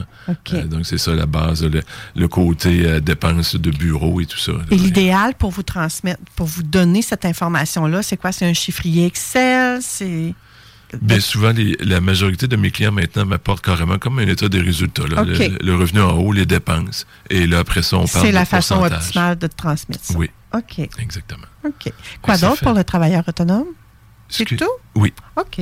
J'ai fait pas mal le tour là, de ce que j'avais euh, sorti là, en point télégraphique. OK. Donc, en, en ayant ces, ces- cette checklist-là, un bon français, hein, cette petite liste de vérification-là, vous allez gagner du temps parce que vous allez vous préparer vous autres même avant de prendre rendez-vous avec votre préparateur d'impôts pour aller lui porter. Peut-être que vous allez lui transmettre électronique. Hein? J'imagine que les deux camps maintenant. Bien, je, ça fait 31 ans que je commence, là, donc j'ai vécu la, la- clientèle très locale et là, je vais, ça fait plusieurs années que j'ai des gens plus à l'extérieur, mais là, c'est de plus en plus, même des gens qui sont peuvent être assez proches, qui m'envoient ça par euh, courriel. Euh, donc ça, c'est faut que je m'adapte à travers de tout ça, les, côtés de paiement électronique et tout. OK. Donc, si vous voulez gagner du temps, que ça se règle rapidement, mais je- on- moi, je le dis souvent, hein, c'est la préparation. C'est à peu près dans tout cette recette-là. Préparation, préparation, préparation, préparation. Encore préparation. Hum? C'est ça, hein? Oui. C'est le côté peut-être un peu plus plate, un peu plus dull, surtout quand on n'aime pas ça. Mais c'est un côté qu'on doit faire, à moins qu'on soit hyper organisé, qu'on soit déjà dans la délégation. Il y a peut-être, si on est en couple, il y a peut-être quelqu'un des deux qui est plus fort que l'autre à faire ça. Il y a tout un partage à faire, mais vous pouvez y arriver, gang. Euh, c'est un petit, euh, un petit euh, sprint à donner en cette Oui. période Le de l'année. d'avoir une chemise, puis quand les papiers arrivent, tes cartes Ouais. et tout ça, on met ça dedans, c'est marqué impôt, ou peu importe là, comment vous allez la- l'appeler. De mettre ça là pendant janvier, février, c'est une chemise importante. là. J'ai des clients carrément, c'est ça, ils m'arrivent, ils mettent les enveloppes, ils les ouvrent même pas. ils m'arrivent, Ouais. voici mes papiers d'impôt. Et là, Frédéric, une fois qu'on a tout rassemblé, nos documents, est-ce qu'on doit attendre une date précise avant d'aller te les porter? Parce que des fois, on les reçoit rapidement, des fois, on les reçoit vraiment juste à la, à la fin du mois de février. À partir de quand qu'on peut aller porter tout ça à notre préparateur une fois qu'on les a toutes? J'oserais dire maintenant que cette année, je connais la date que le gouvernement nous donne le droit de re- envoyer les rapports oui. d'impôt, là, la fameuse TED, la transmission électronique Oui. de données. Elle est en date du 19 février. Euh, j'ai- bien souvent, là, j'ai déjà des gens qui ont commencé à booker mon agenda pour le 4 mars et compagnie. Là, quand j'ai dit d'attendre la première semaine de mars, j'ai des gens qui ont déjà. Euh, ça m'est arrivé dans le bout de la Saint-Valentin. Je leur dis, je peux le préparer, mais je pourrais pas le transmettre avant. C'est souvent dans le bout du 20 février là, que le gouvernement, le, le dernier mois là, de 20 janvier au, au 20 février, ils rafraîchissent euh, leur base de données. Euh, donc, donc euh, j'ai des clients là, qui vont arriver comme à la fin février, dernière semaine de février, mars, et là, ça part. Euh, et c'est sûr que les clients qui arrivent le 25 avril, 26, ben, je peux commencer à dire, j'en ai encore en main que je termine, que j'ai promis pour le 30 avril. Hum, je, vais essayer, mais je suis pas sûr. OK. Puis, en règle générale, lorsqu'on lorsque le préparateur plutôt reçoit tous les documents nécessaires, que le dossier est complet, qu'il n'y a pas à courir après les informations, il peut produire là où les déclarations de revenus dans combien de temps? Ça... Je me donne maximum une semaine. là. OK. J'essaie de, cinq jours ouvrable. là. Si j'ai vraiment tous les documents, ça se fait. euh, Parce qu'un rapport peut être très rapide, mais c'est parce qu'à un moment donné, quand il arrive, euh, il y en a d'autres qui sont arrivés avant. Là. Quand je me donne une semaine, là, je suis pas mal dedans. S'il manque pas de papier, là. Euh, puis ça m'est déjà arrivé le 30 avril que je me tournais les pouces, puis il y a un client qui appelle, hey, ma fille, elle a oublié de le faire faire. Ben, viens me porter les papiers. OK. Parfait. T'as encore de la place pour prendre des nouveaux clients? Toujours. Donc, si ça vous tente d'être organisé, d'être bien servi, j'ai l'impression, en tout cas, Frédéric, que tu es bien organisé puis que tu sers bien ta clientèle. Je veux pas porter de, oui. de jugement. Je parlais avec quelqu'un hier, j'étais à des funérailles, puis je disais que ma clientèle, ma, ma plus grosse force d'augmentation de ma clientèle, c'est le bouche à oreille. Puis je pense que c'est comme le résultat d'un bon service. Je suis tout à fait d'accord avec toi. C'est souvent le résultat. Le bouche à oreille, c'est, ça demeure encore euh, Le meilleur très marketing. primé, très primé, oui, comme marketing, comme moyen de, de communication pour transmettre. hein. Qu'est-ce qu'on fait quand on, on voit un bon deal quelque part, on en parle? Ben, c'est la même affaire avec notre préparateur d'impôts. C'est la même affaire avec une recette. C'est la même affaire avec une bonne émission de radio comme Vente fraîcheur. On fait ça tout le temps. Merci Frédéric pour euh, cette petite mise en bouche. C'était une chronique un peu différente des autres que tu as fait, qui était peut-être un peu plus euh, technique, préparation, un peu plus de concret, très, très, très... euh, Très éducatif. là, oui. Oui, c'est ça. Euh, N'hésitez pas à, la- à réécouter le podcast, à le partager pour que vous soyez mieux servis, vous autres aussi, mes chers auditeurs, en tant que gens qui ont à faire cette euh, tâche qui peut être lourde pour certains. Après la pause, on reçoit la station urbaine sympathique et on va également parler de sauver du temps sans s'oublier. À tout de suite, ma belle gang. Bye bye. Yeah, what up? Ici Choudi, Bardi Boys Distribution 06, live à 96.9 FM.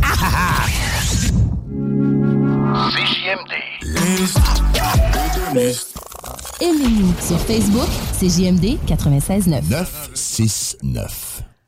À la découverte des organismes lévisiens présentés par Desjardins, ce matin, j'ai l'honneur de vous de recevoir une station urbaine sympathique. Ouais, ouais, ouais, rien de moins. Avec euh, Monsieur Michel Gagné. Je pense qu'il n'y a plus besoin de présentation, ce monsieur-là. Il semble Ouais. qu'on le voit souvent. Euh, ouais, ben dans le temps, j'étais à la ville aussi également. Là, puis j'étais impliqué dans quelques causes. Mais il y a plus qu'un Michel Gagné à Lévis aussi. Là. Ouais, aussi, c'est presque un nom comme un nom, c'est pas vrai. Ah ouais. Mais vous êtes le seul et l'unique comme vous. Vous avez votre propre couleur.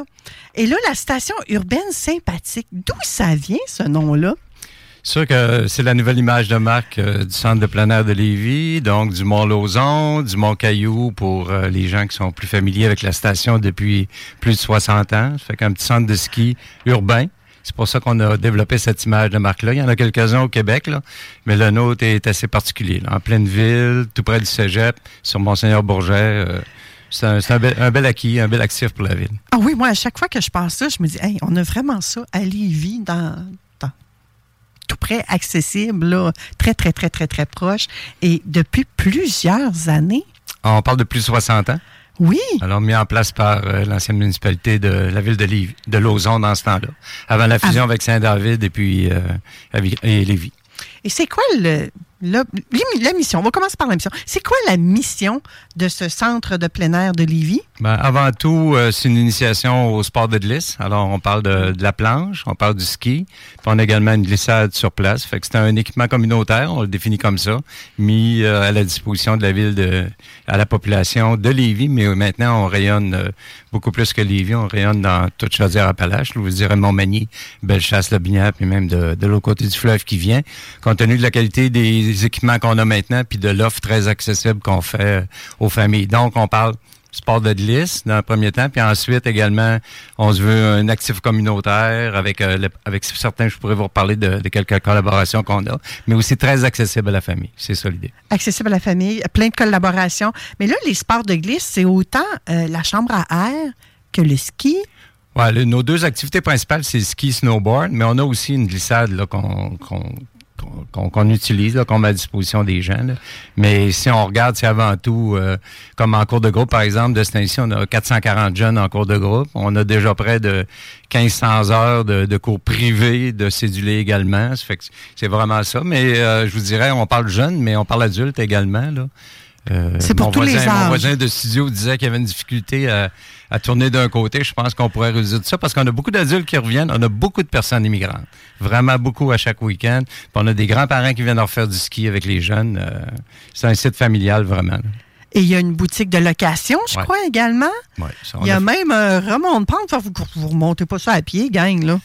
Euh, non, euh, disons que dans les, principales améliorations que notre corporation a fait de- depuis huit ans, évidemment, en collaboration avec la ville, parce qu'on a besoin du support de la ville, il y a deux, deux types de remontées qui ont été ajoutés. Dans la Pentecôle, on a ce qu'on appelle un tapis mécanique.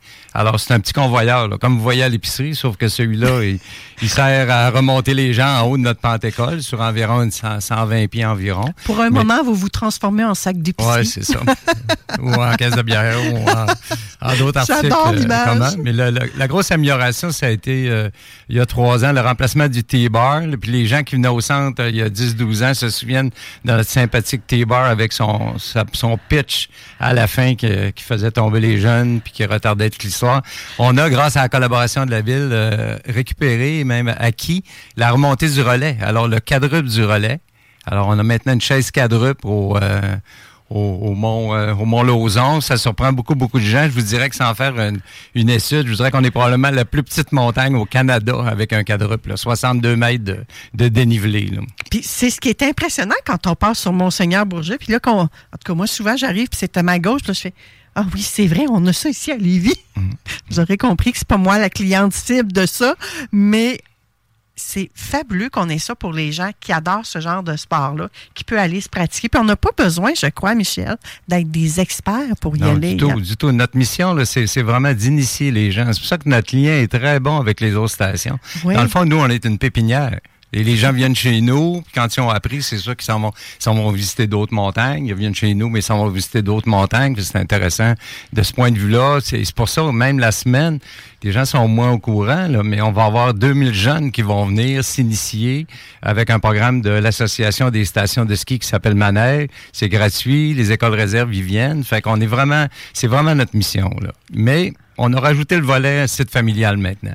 Les, gens viennent de plus en plus euh, aussi en famille ou les vendredis soirs, euh, c'est sûr que, mettons qu'au lieu de, de monter ton jeune à Stoneham ou au lac Beauport, les jeunes ont découvert, viennent au centre, d'autant plus que les vendredis soirs, si vous me permettez, on a ce qu'on appelle les vendredis étoilés. Fait que c'est même euh, c'est même des soirées où c'est tarif réduit. Là.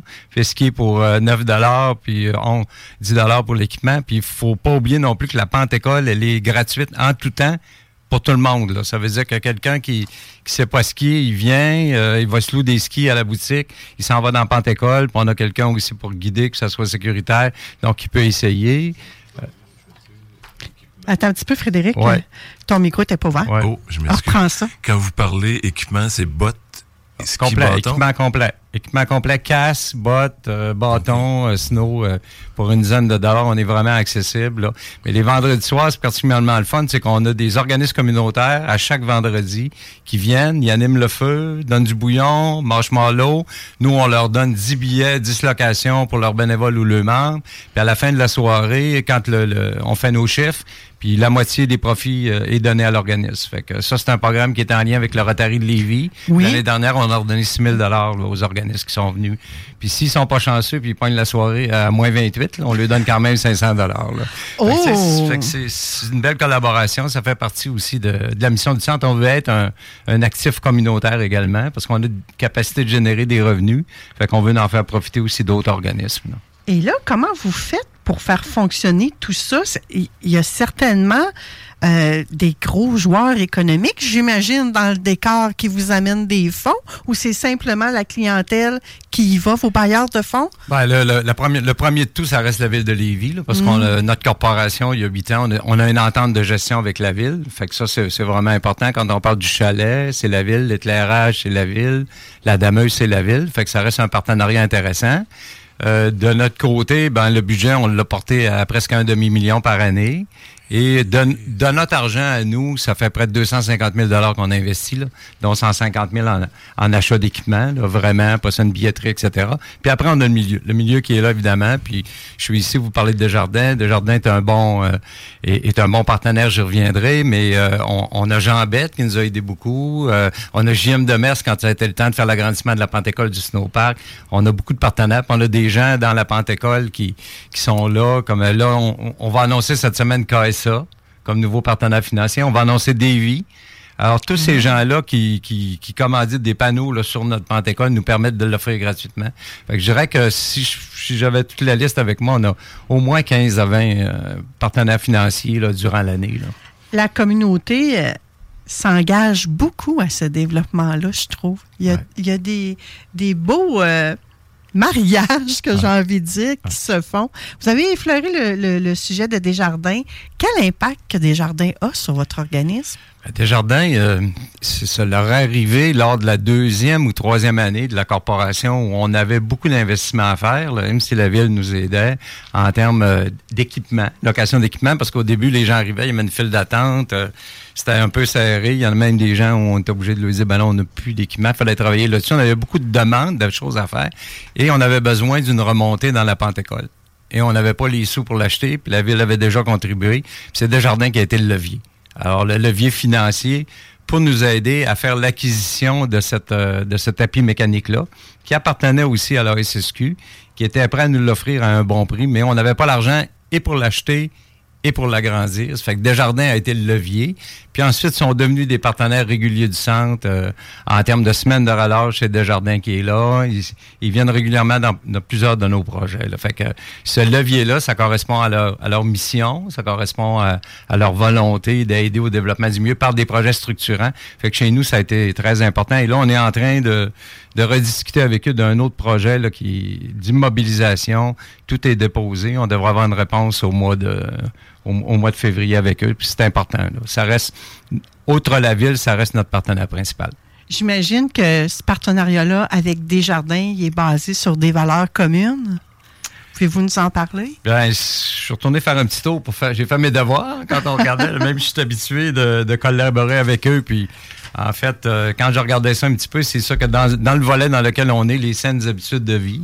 Alors, euh, ça, c'est un volet qui est identifié par Desjardins également au niveau des valeurs, aider à l'amélioration de la qualité de vie puis des, des saines habitudes de vie. Il parle aussi également de projets structurants qui sont profitables à la majorité. Alors, on voit leur investissement. C'est un investissement qui est non seulement pour toute la ville, parce que les deux caisses y participent, et la caisse de Lévis et la caisse de la Chaudière, mais même régionalement. On parle de développement de la collectivité. Ça veut dire que le partenariat que nous, on a avec les organismes, eux également, sont en arrière de ça. Fait que ça leur apparaît important.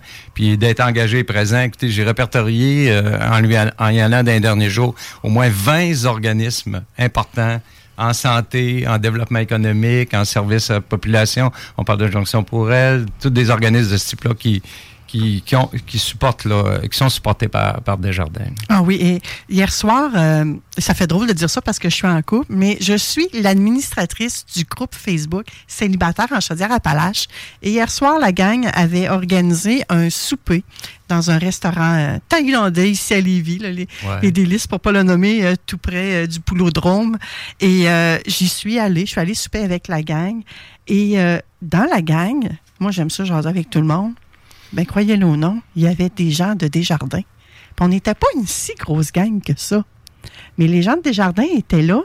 Et j'ai qu- quand j'entends que ce sont des employés de Desjardins, moi, tout de suite, parce qu'à l'émission, entre autres, à chaque semaine, je reçois un organisme sans but lucratif, je vais leur demander Ah, ben c'est sûr que tu fais du bénévole. Tu fais du bénévolat. Tu Ouais. fais ça où, toi? Quel organisme? Mais croyez-le ou non, j'ai découvert de nouveaux organismes hier soir en allant souper là. Que je vais probablement inviter ici. Parce que ça fait partie de la culture de l'émission. Et il y a vraiment des beaux organismes comme le centre de plein air. Vous faites des partenariats. Des fois, je me dis, vous avez nommé des, des gens tout à l'heure que je ne connais pas. Donc, ça nous apporte. Et en plus de ça, vous, vous êtes dans le domaine. Moi, j'ose dire vous êtes dans le domaine de la santé et du plein air. Vous êtes des solutions alternatives pour améliorer la vie des gens, qui est vraiment la mission ici de l'émission. Donc, moi, je trouve ça vraiment génial de voir que Desjardins s'engagent dans son milieu, qui sont là pour des projets de soutenant, comme vous nous avez parlé, qui répondent aux besoins et aux attentes de la collectivité, puis qui redonnent également à la collectivité. Ils sont également présents sur plusieurs conseils d'administration. Oui. Les gens de jardin. Puis on voit aussi des corvées, comme au grenier, les repas de jardin. euh, c'est vraiment. C'est un partenaire important. Puis je pense que, tu on peut dire à la grandeur du Québec, là, Desjardins, c'est quand même euh, un, un gros moteur d'économie. C'est Parce que, je disais, c'est le levier, là, encore, encore une fois, dans le, pro- dans le prochain projet qu'on qu'on a là. C'est un peu drôle de ne pas pouvoir le nommer finalement. Ben Mais oui. ils vont être le levier, encore une fois, là, du même type. Là. Et disons que ça va servir à nos, euh, particulièrement à notre clientèle, mais particulièrement à nos, à nos 132 employés. Parce que ça peut paraître drôle, c'est tout Oh. petit, là, mais sur, le, sur, sur notre, euh, sur notre liste de paye, sur nos, on a 132, 132 personnes composées majoritairement de jeunes pour qui c'est le premier travail, et d'adultes maintenant et de retraités. Puis pour nous, c'est important aussi ce, ce volet-là. Et Desjardins sait ça. Il sait qu'on travaille avec euh, beaucoup de jeunes. C'est comme un premier emploi. Puis on se voit comme un, un milieu de vie, un milieu d'apprentissage comme premier travail. C'est vraiment plaisant. Puis ce, ce dont on est fier, si je regarde encore cette année, on a rajouté une quinzaine de jeunes. Puis comment ça se fait qu'ils viennent chez nous? Ben, ils viennent chez nous parce que c'est- c'est c'est- c'est les employés actuels qui les amènent. C'est les amis qui les amènent. Fait que là, on est fiers de ça. Ça veut dire qu'on doit être un, un employeur de qualité parce qu'oubliez pas que nous, on est ouvert 12 semaines. On est ouvert du 26 décembre jusqu'au mois de mars. Et on est ouvert principalement deux périodes, la période des fêtes et la période de la relâche en journée continue. Sinon, c'est vendredi, samedi, dimanche. Ça veut dire que ces jeunes-là, ils pourraient tra- travailler à l'année à d'autres endroits, alors que chez nous, ils, ils font le choix de venir chez nous pour 12 semaines, puis ils continuent à venir chez nous. C'est intéressant. Puis ça, Desjardins, c'est ça aussi. Puis Je Oui. pense que les jeunes, pour Desjardins aussi, le, le fait que, que ça soit animé et, et que le moteur, finalement, de l'activité soit des jeunes, c'est important. C'est un autre point commun que vous avez avec euh, les caisses des jardins. Les projets répondent vraiment aux besoins de la collectivité lévisienne, j'ai envie de dire. C'est ça. Ah oui, tout à fait. Qu'est-ce qu'on pourrait souhaiter au centre de plein air euh, de Lévis Ben, de pour, euh, conserver les le, prochaines le- années? conserver le support de conserver le support de, de la population, là, la, de la fréquentation, que les gens continuent à nous encourager, que les gens continuent à parler de nous. Je pense que ça c'est important. Avec la ville, ben euh, on, on- on peut dire que par la forme d'entente qu'on a avec eux, euh, avec eux, que, que ça continue. Ça, moi, j'ai pas vraiment de doute parce que c'est un excusez l'anglicisme, mais c'est un win-and-win autant pour la Oui, ville que pour la corporation. Mais aussi, on, on arrive avec des projets ponctuels, puis la, la ville continue quand même à nous appliquer, puis que le partenariat, que la région, viennent avec nous, puis de notre côté, euh, qu'on soit en mesure de continuer à développer notre, notre implication. On est membre de, de la table, de la table d'économie sociale, on est membre de la chambre de commerce, on est membre de l'ATR. Donc, on veut, on veut également, on veut également redonner. On redonne régulièrement des séries de billets, des cours. Là, j'ai, c'est une fondation euh, chevaline là, qui vient de me contacter. C'est à Saint-Nicolas. Oui. Bon, ben là, Chevalerie Passion, euh, peut-être? oui, exactement, avec Erika Plante. Oui, on les a que déjà Erika m'a contacté, elle dit on fait un encan, aurais-tu des billets? Oui, ça va nous faire plaisir, on va faire tirer des cours. On l'a fait avec euh, l'encan de la maison de soins palliatifs. Fait je pense que, pour le centre, finalement, c'est de continuer un peu sur la, la lancée qu'on a eue. Ça fait deux années qu'on accueille euh, près de 20 000 personnes en 42 jours d'opération. Vous dirais, dimanche passé, 700 personnes dans la journée qui passent. En plus, ben, au travers de ça, tu as 200 quelques jeunes en cours, euh, en cours de groupe, puis 80 en cours privé, puis tout roule à la boutique en bas, on sort près de 200 équipements par jour. Fait que c'est, on, nous autres, on, on veut juste continuer sur, sur, ce, sur ce- cette, cette lancée-là, parce que quand on l'a pris il y a 8 ans, il y avait 3500 personnes. Il y avait toujours beaucoup Oh de cours my de God. groupe.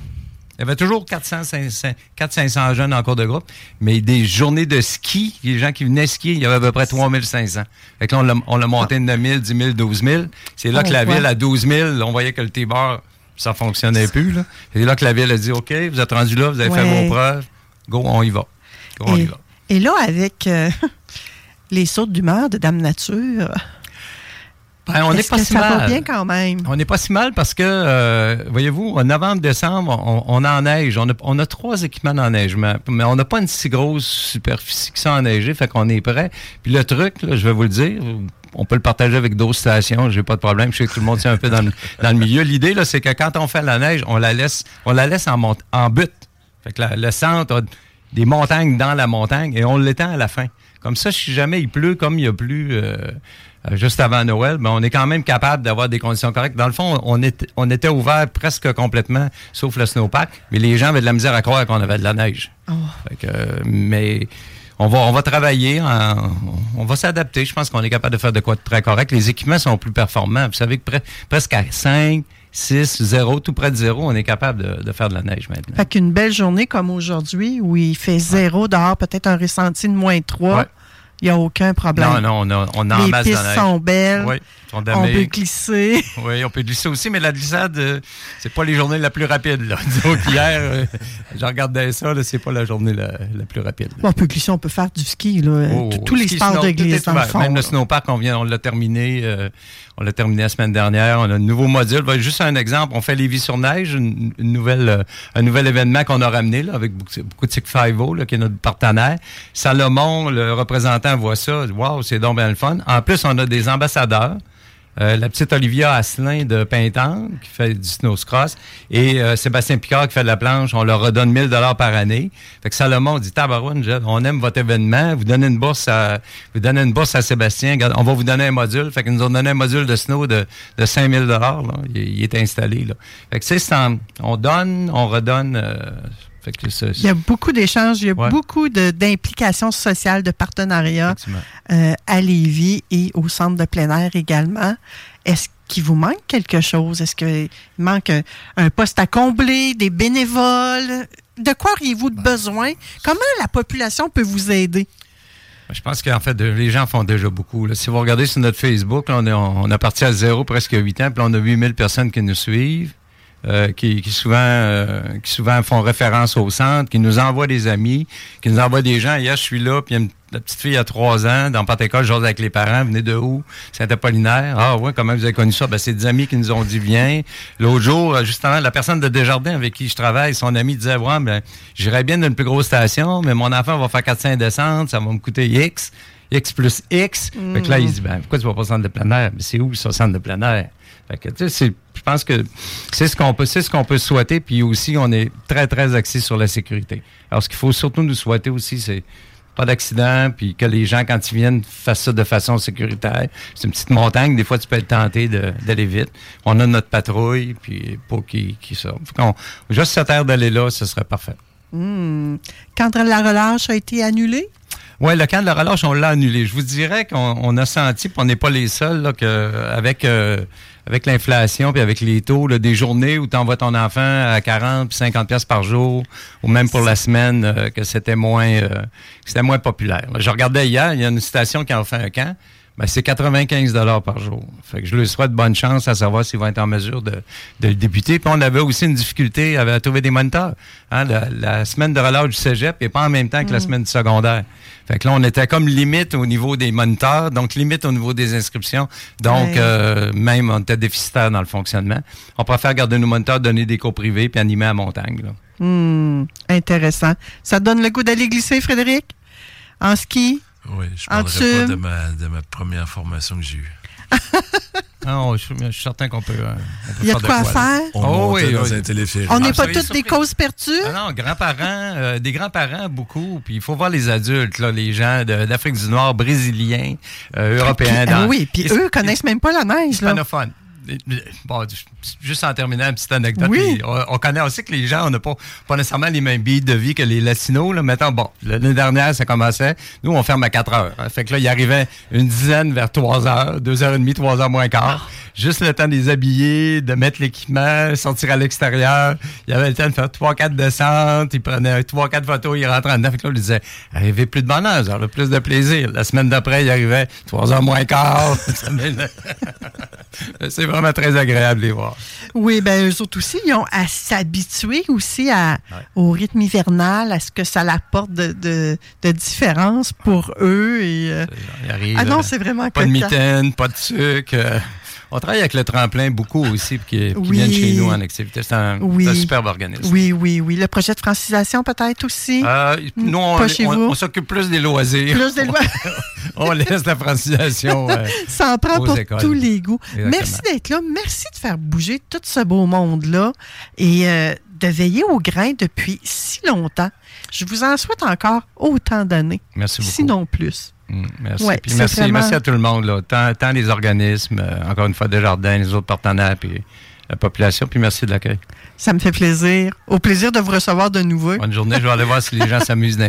Oui, parfait. Allez-y, on vous libère.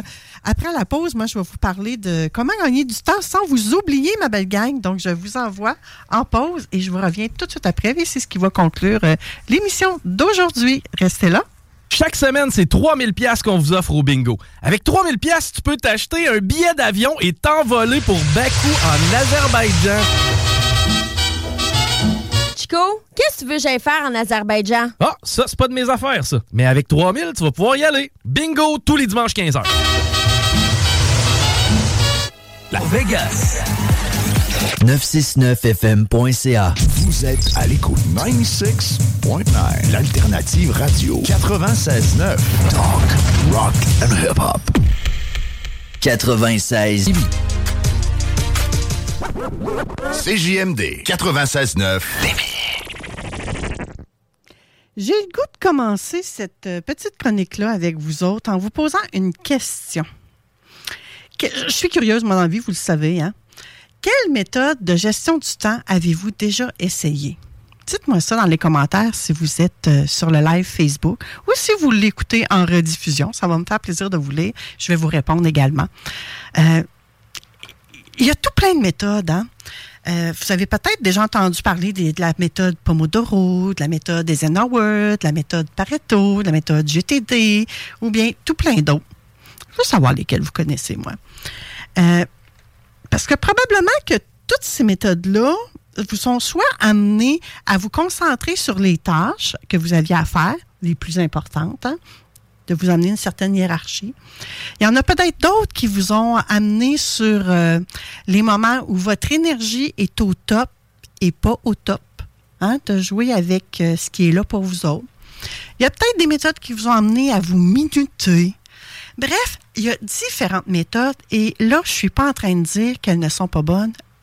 C'est pas ça que je vous dis, mais pas, pas en tout. Elles ont tous leurs bénéfices, mais aujourd'hui, je veux pas vous amener là-dessus. Parce que ça a déjà été marchouillé, puis je veux pas aller là-dedans aujourd'hui. Parce que aussi, ça se peut que vous les ayez essayées, ces méthodes-là, puis ce sont des méthodes éprouvées, là. Elles sont reconnues mondialement. C'est international, ça marche, ça fonctionne. Mais vous autres, vous avez peut-être pas eu les résultats escomptés. Peut-être que vous continuez à vous sentir euh, submergé par les multiples responsabilités que vous avez. Peut-être que vous continuez à sentir de la pression, mais qui vient des autres, de votre entourage. Peut-être aussi que vous êtes envahi par un- une espèce de sentiment de culpabilité. Vous avez peut-être encore du mal à vous allouer du temps pour vous autres, sans vous sentir coupable. Vous avez peut-être encore l'impression même de négliger les autres parfois. Ouais. Peut-être que c'est le chaos dans ta vie présentement. Puis que tu te sens impuissante. Puis tu en as essayé des affaires? Bref, toutes ces méthodes-là, ils n'ont rien changé. Mais je vous le répète, ce sont d'excellentes méthodes. Elles sont reconnues. J'en pratique quelques-unes. Je ne les fais pas toutes, mais j'en pratique quelques-unes. Je veux juste vous dire que je vous comprends si vous êtes dans cette situation-là. Parce que j'essaye des affaires. Moi, la première, j'expérimente tout plein de choses. Et aussi, avec toutes les années d'expérience que j'ai, que ce soit en coaching, que ce soit dans le milieu du travail ou dans lequel j'étais auparavant, avant d'être à mon compte, j'ai remarqué que ça ne fonctionne pas pour tout le monde, ces affaires-là. Et que quand ça ne fonctionne pas, ces méthodes-là font augmenter notre stress. On se sent encore plus coupable. On a encore un sentiment plus grand d'impuissance. Donc, moi, là, en tant que coach, mon rôle, c'est de vous offrir un espace sécurisé où vous allez pouvoir explorer toutes vos émotions en lien avec la gestion du temps. Ouais. Vous allez pouvoir être influencé positivement sur vos sentiments.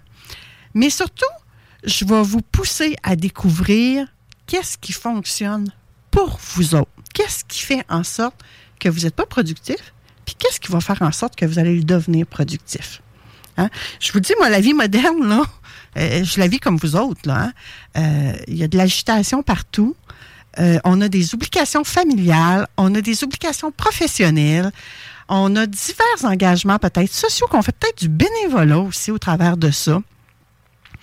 Souvent, les clientes vont me dire, je suis dans une course effrénée contre la montre. Fait que c'est essentiel pour vous autres de vous trouver des moyens de gagner quelques précieuses minutes dans votre demi-journée, dans votre journée, dans votre semaine, dans votre mois, et surtout sans compromettre votre bien-être à vous autres. Parce que si vous autres, vous n'êtes pas bien, comment voulez-vous transmettre ce bien-être-là à votre entourage? Hein, c'est un peu un effet domino de tout ça. Alors, j'avais envie de vous partager trois astuces simples pour vous aider à sauver du temps sans vous oublier. D'accord? C'est ma méthode à moi. C'est la méthode Manon Poulain, j'ai envie de vous dire. La première chose, je vais vous inviter à capturer le moment présent, à capturer votre réalité.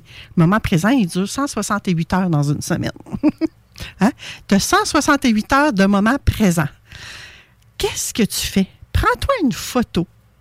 Prends ton papier puis un crayon griffonne. Fais-le à l'ordinateur sur Excel si tu veux. Moi, c'est ce que j'ai fait. Je l'ai fait sur Excel.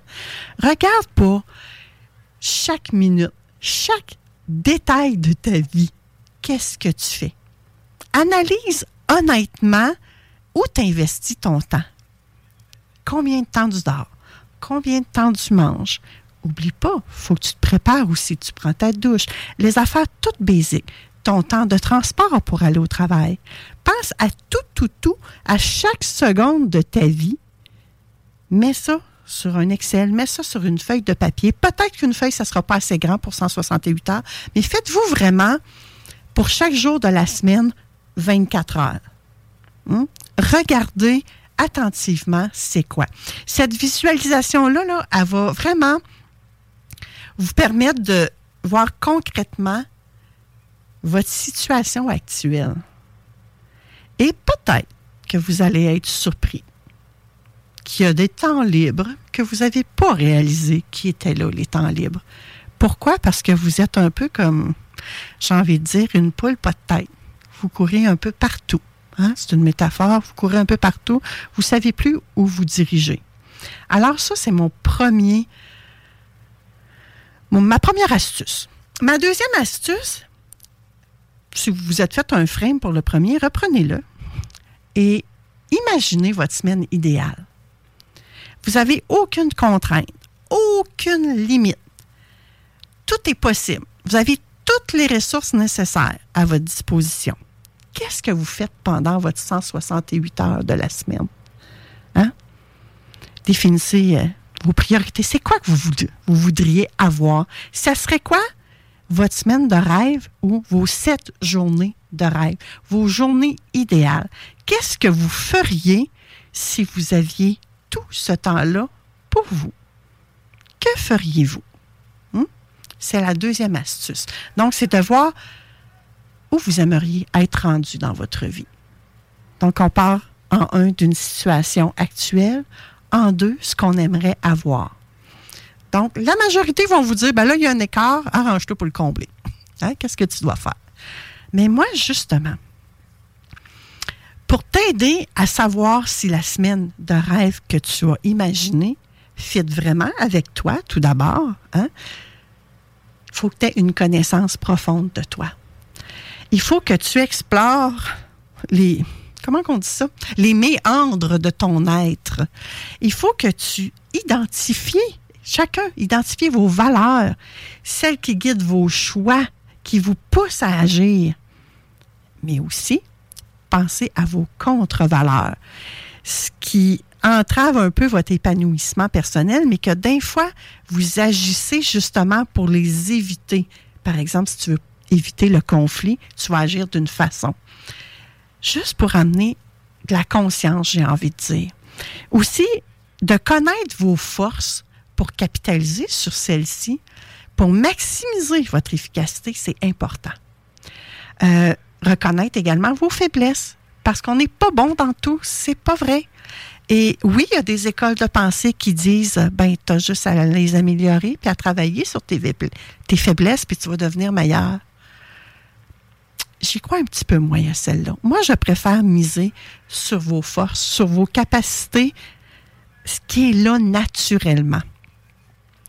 Puis en combinant les trois astuces, ben, vous vous créez un plan personnalisé qui va vous permettre de sauver du temps et de ne pas vous oublier.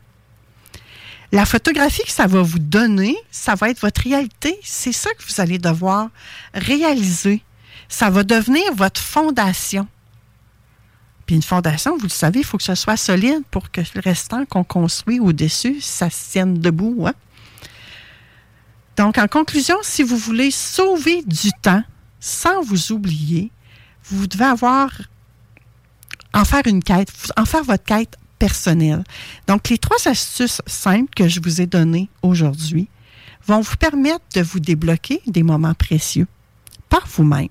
Ça va vous permettre de nourrir votre soi intérieur, votre vous, dans, dans la profondeur, j'ai envie de dire. Et j'ai aussi envie de vous inviter. Si vous sentez que c'est le moment pour vous d'explorer davantage votre potentiel, d'amener votre vie à un autre niveau, de cultiver la positivité, mais de façon durable, à considérer de prendre vraiment des séances de coaching avec un coach en psychologie positive, que ce soit moi ou que ce soit quelqu'un d'autre. Ça va vous permettre de, de vous débloquer. Ça va vous guider, ça va vous aider. Vous allez être plus dans ce que vous devez être et ça va vous amener à réaliser votre vie et ça va vous amener, comme je disais, à gagner du temps sans vous oublier. Ça va enlever votre culpabilité également. Sur ce, ma belle gang, on laisse place aux technopreneurs qui viennent tout juste d'entrer dans le studio. Moi, je vous dis bon bingo tantôt à 15h. On vous retrouve. Vous avez encore le temps d'aller acheter vos cartes. Vous pouvez passer à la station. Je reste à la station pour euh, les prochaines minutes, jusqu'au bingo d'ailleurs.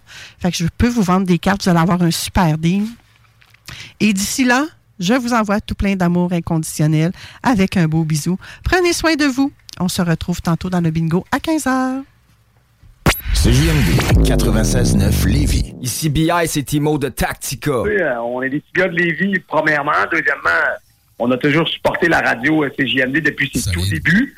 Puis ceux qui savent pas, nous, on faisait partie des, des porte-paroles quand ça a été lancé en 2010, je crois. Là, je me- puis on, était, on avait fait euh, des, des entrevues à Lévis. Puis, tu sais, il y avait, en tout cas, on était là au lancement depuis le tout début. On faisait de la promo pour cette radio-là.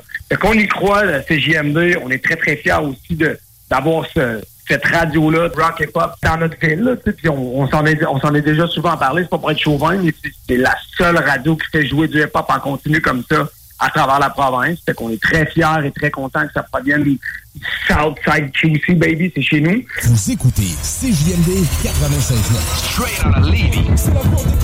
Dites UQAR.ca. CJMD. Honoré, nos commanditaires. Un jour je serai le meilleur joueur. J'ai tant pris sans répit. Le bingo de CJMD, les dimanches après-midi. Le bingo à CJMD. Une si belle activité.